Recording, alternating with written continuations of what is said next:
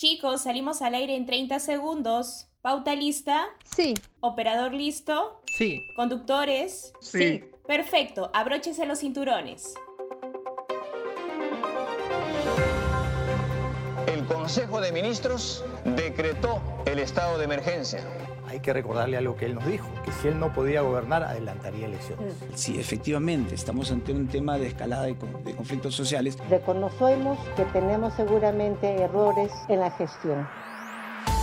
Voces en línea, noticias que toman vuelo. Solo por Radio UPN. Conecta contigo. Voceros? Bienvenidos a una nueva edición de Voces en línea, noticias que toman vuelo por la radio que siempre conecta contigo, Radio UPN. Quien les habla es Carla Cirilo y pues el día de hoy traemos el tema central de la semana para Voces en línea, que es el cobro de cupos, un problema que lamentablemente solamente queda en noticia y que pues no hay muchas medidas que contrarrestan este problema o que no son efectivas. Lamentablemente estamos viendo últimamente lo que son muchas muertes a causa de una negación de cobro de cupos que realmente las personas están en todo su derecho de negarse. Pero bueno, eso vamos a verlo más adelante. El día de hoy me acompaña en la conducción Laura Silva. ¿Cómo estás, Laurita? Hola Carlita, muchas gracias. Hola voceros. El día de hoy tenemos mucha información sobre esta gran problemática en nuestro país. Además de una entrevista con un invitado especial, el ex ministro del Interior Wilfredo Pedraza, que nos dará mucha información sobre el cobro de cupos que está yendo en aumento en nuestro país. Por favor, no se desconecten de voces en línea. Voces en línea, noticias que toman vuelo.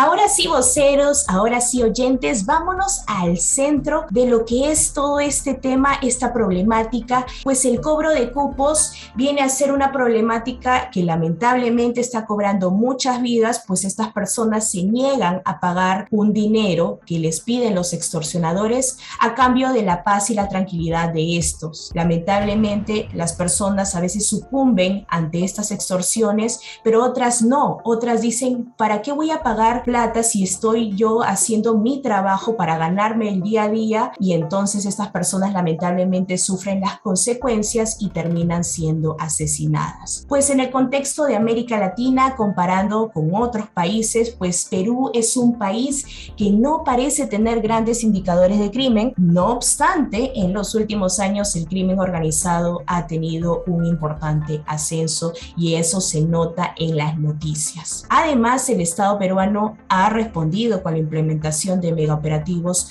para desarticular a las organizaciones criminales, pero lamentablemente no están siendo efectivas. La mayoría de estos se concentran en la costa norte y en ellos hay una fuerte presencia y crecimiento de la extorsión como modalidad delictiva que a su vez tiene características específicas para cada contexto y cada potencial víctima. El fenómeno se ha expandido rápidamente en todo el territorio peruano y sí, eso nos demuestran las estadísticas y las muertes que vemos a diario. Por ejemplo, último como una madre de familia en Ventanilla que fue asesinada por no pagar este CUP. Una madre de familia que tenía su negocio y que lamentablemente murió por no sucumbir ante estos extorsionadores.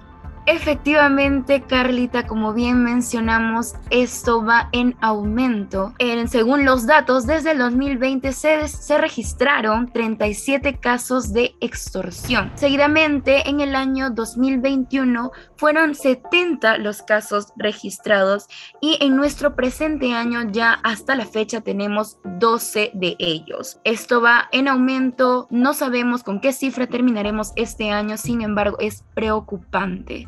Y así tenemos la evolución de los dichosos pulpos de la ciudad de Trujillo, que a partir del año 2000 fueron inicialmente una pandilla, que con el tiempo pasaron a brindar la supuesta protección a cambio de un pago mensual, al cual lo cubren como los cupos.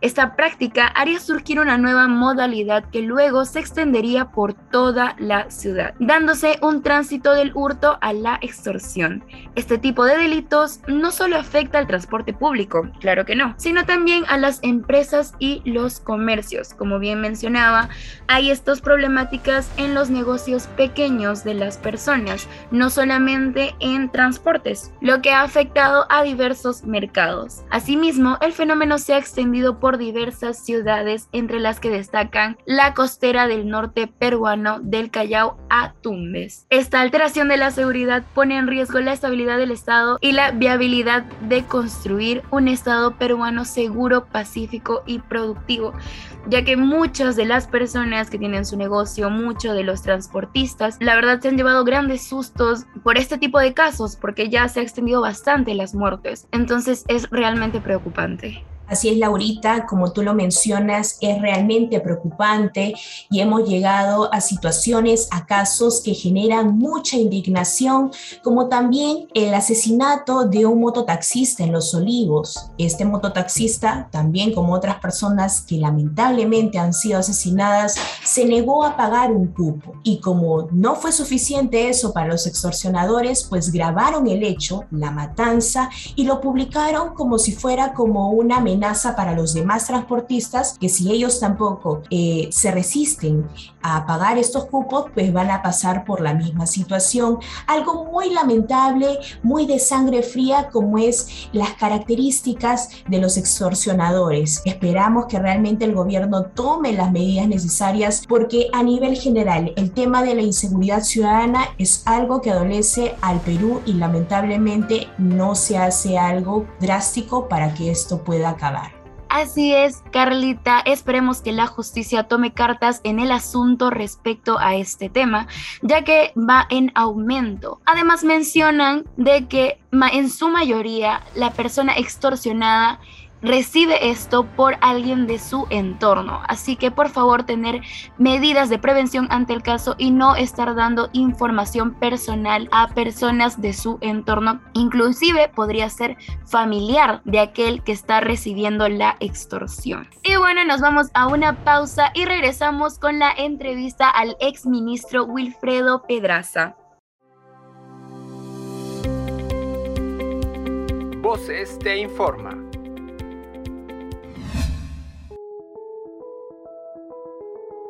¿Dónde puedo resolver dudas de mi vida universitaria? Pues solo debes unirte al grupo oficial de Facebook, El Buen Dato UPM, donde podrás asesorarte sobre la matrícula, buscar recomendación de docentes, consultar sobre contenidos de cursos y libros, entre otras cosas más. Por ello ingresa al grupo, coloca tu código del estudiante, año de ingreso y listo. Soy Aelin Samaniego y esto fue Voces te informa. Voces en línea, noticias que toman vuelo. Muy bien, seguimos aquí en Voces en línea, noticias que toman vuelo, solo por Radio UPN. Y ya tenemos aquí en nuestro estudio virtual, pues, al ex ministro del Interior, también abogado y político, quien ha sido también hasta en dos oportunidades presidente del Instituto Nacional Penitenciario del Perú, el señor Wilfredo Pedraza. Bienvenido a Voces en Línea. Gracias por darnos de su tiempo. ¿Cómo está? Buen día.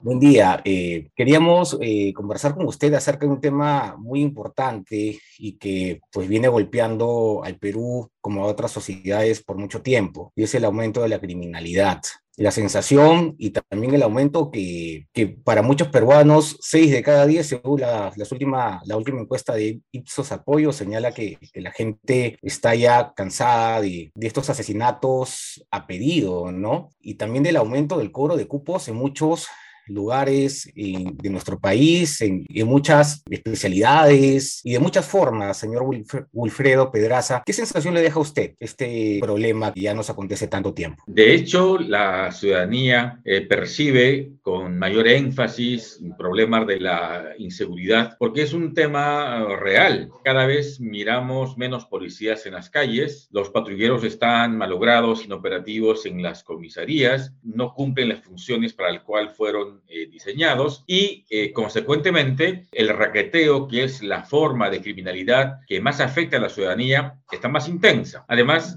está bastante claro por las estadísticas que el uso de armas de fuego en delitos de robo, de extorsión, eh, por ejemplo, de homicidios, es un indicador en ascenso. Entonces, policía menos operativa, más uso de armas de fuego, eh, menos patrullaje en las calles, lo natural es aquello que estamos viendo, un incremento notable, preocupante de la criminalidad. Por tanto, eh, sin duda, lo que estamos viendo ahora es una situación sumamente compleja que no solo afecta a, los ciudadanos de manera individual, sino la imagen del país, afecta a las inversiones, porque analizar el rubro de seguridad sin duda es un factor trascendente cuando una empresa, un capitalista decide si invierte o no. Exacto. Eh, como usted señala, es, muy, es preocupante este, todos estos factores que propician que aumente la criminalidad, el cobro de cupos, especialmente hablando de, de, estas noticias que siempre vemos eh, policiales que matan a una persona porque se resiste a no ser parte del, de esta mafia de, de, que tiene que pagarle a alguien para poder sobrevivir y para poder salir adelante. ¿Usted cree que, que el gobierno, sabemos que, bueno, está sufriendo muchas críticas y, y dentro de, de repente, este inicio tan fuerte y tan abrupto en medio de, una política tan inestable en nuestro país, ¿está tomando medidas eh, adecuadas o, todavía no las está tomando, usted no, no las observa? Lamentablemente, no percibo que exista una política coherente, permanente en materia de seguridad. En 10 meses de gestión, este gobierno ha tenido cinco ministros y eh, cinco ministros que además ha significado tres comandantes generales de la policía. Eh, ciertamente con esa inestabilidad política es eh, imposible manejar un sector tan sensible como el Ministerio del Interior. Dos ejemplos. Quien le habla ha estado año y medio en el ministerio. El ministro Pérez Guadalupe ha estado otro año y medio. Entonces, claro, con periodos así es posible plantearse metas más ambiciosas, inversiones más importantes y metas de mediano y largo plazo. Pero cinco ministros ahora en diez meses y si sumamos además el gobierno transitorio, eh, vamos a ver que en los últimos tres años hemos tenido nueve ministros del Interior. Eso no se trata solo de inestabilidad política, se traduce en inseguridad y, e inseguridad en un factor que usted lo ha señalado y que es preocupante. Probablemente las cifras negras más importantes en materia de seguridad tengan que ver con las extorsiones, eh, los chantajes, básicamente extorsiones que eh, se hace a través de cobro de cupo, que es un fenómeno creciendo, preocupante, en el, en el que como muchos países de Centroamérica, por ejemplo, se sectorizan zonas de la ciudad y solo se les permite eh, operar en la medida que paguen un cupo. Hace unos días hemos visto cómo a un chef le han quemado restaurantes. ayer o hace dos días mataron a una eh, microempresaria por no aceptar el, pago de un chantaje y yo temo que, me temo que en ese aspecto lo que se está haciendo es prácticamente nada. Eh, se está regalando la ciudad a la delincuencia. Hemos escuchado al nuevo ministro decir que va a potenciar la Divin que es una unidad que se encarga del crimen organizado. Le hemos escuchado decir que va a luchar contra la trata de personas, cosa que me parece muy bien, contra el abuso sexual de menores, pero el tema de las extorsiones es uno de los factores que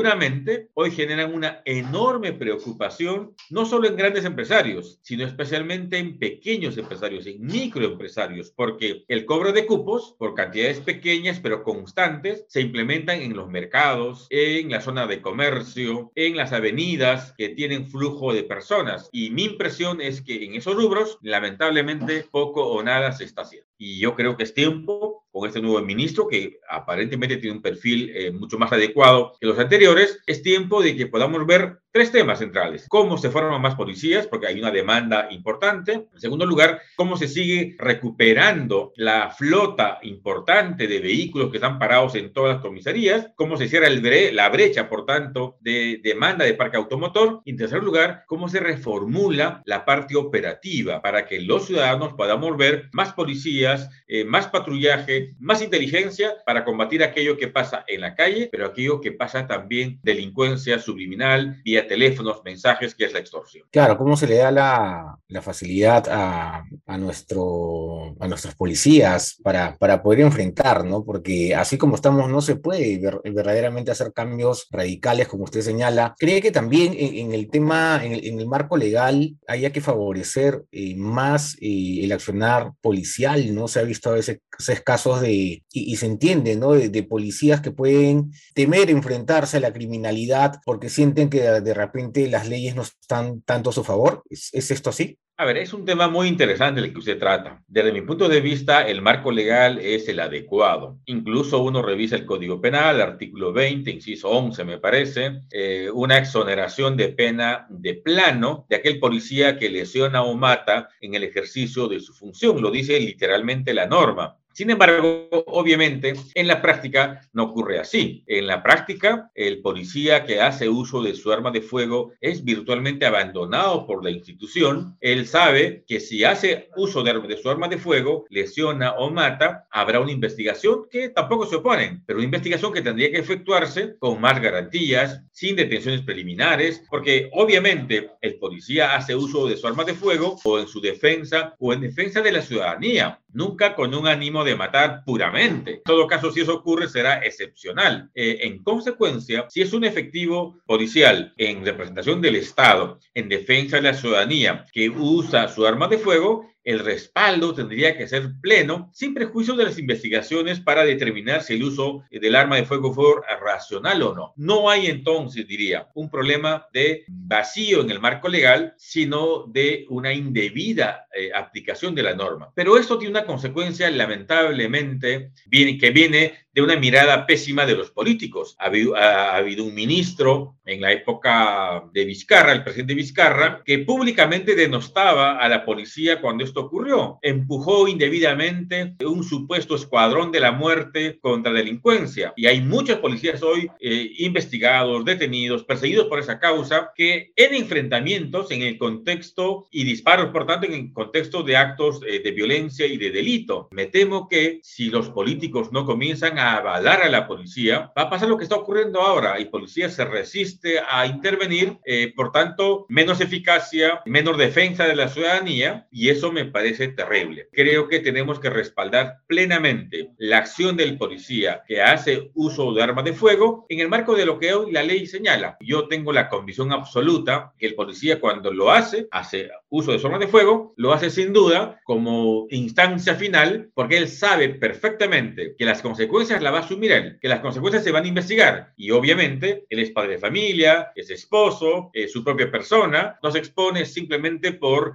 una intervención arbitraria, sino lo hace porque siente la necesidad. En esa lógica, creo que la aplicación tendría que de la ley contra un policía que hace uso de su arma de fuego debería ser mucho más pausada y con un respaldo pleno, sin prejuicio, reitero, de una investigación. Sí, siempre el, el, tema, como usted señala, a veces no es tanto el marco, ¿no? En este caso no lo es desde su argumento y, y, y yo también lo veo así. El problema a veces es el, el proceso y cómo se ejecuta y, y, todo el tema de nuestra burocracia que, que, a veces no nos juega bien, especialmente aquellos que están en el frente. Ya para ir cerrando la entrevista exministro Wilfredo Pedraza, eh, quisiera consultarle, y justamente regresando un poco al tema de los cupos, que son mafias organizadas que están en diferentes sectores. Usted con la experiencia que, que tiene en el marco de seguridad, en el marco político, ¿qué debería de, de, de, de asumir ahora el nuevo ministro del Interior, el gobierno? ¿Cómo, cómo podríamos combatir ¿no? esta problemática del crimen? A ver, hay dos reglas grandes que no son un secreto, que se han utilizado y se utilizan con bastante eficacia en muchos lugares del mundo. Para combatir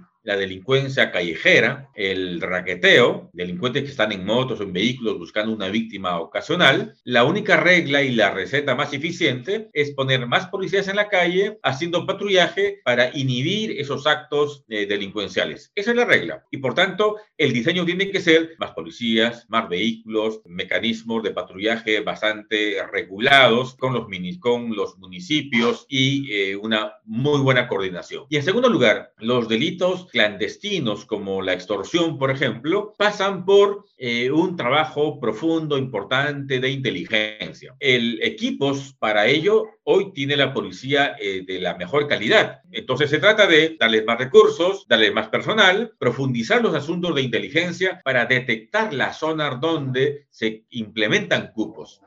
Y bien, muchas gracias al abogado Wilfredo Pedraza nuevamente, eh, nuestro ex ministro del Interior, allá pues en los años 2012, 2013. Esperemos el gobierno tome en verdad las medidas eh, que usted también nos está recomendando con toda su experiencia. Nosotros regresamos eh, a nuestra mesa central. Estuvo con ustedes Jorge Olaichea, aquí en Voces en Línea, noticias que toman vuelo. Está sintonizando Voces en línea por Radio UPN Conecta contigo. Ahora, queridos oyentes, vamos a dar pase a la cápsula elaborada, como siempre, semana a semana por el equipo de producción de Voces en línea. Adelante. Detrás de la noticia. ¿Sabías que las extorsiones alcanzan niveles exponenciales en el norte del Perú? Donde de los 18 megaoperativos realizados contra el crimen organizado, 15 están relacionados directamente con estas. Cabe anotar que la extorsión tiene submodalidades que van desde el cobro de cupos y cuotas hasta la extorsión telefónica. Además, en lo que concierne a los robos agravados a nivel nacional, las cinco regiones que presentan mayor índice delictivo en este aspecto son La Libertad, Lambayeque, Piura, Ica y el Callao, esto fue Voces detrás de la noticia. La noticia eres tú.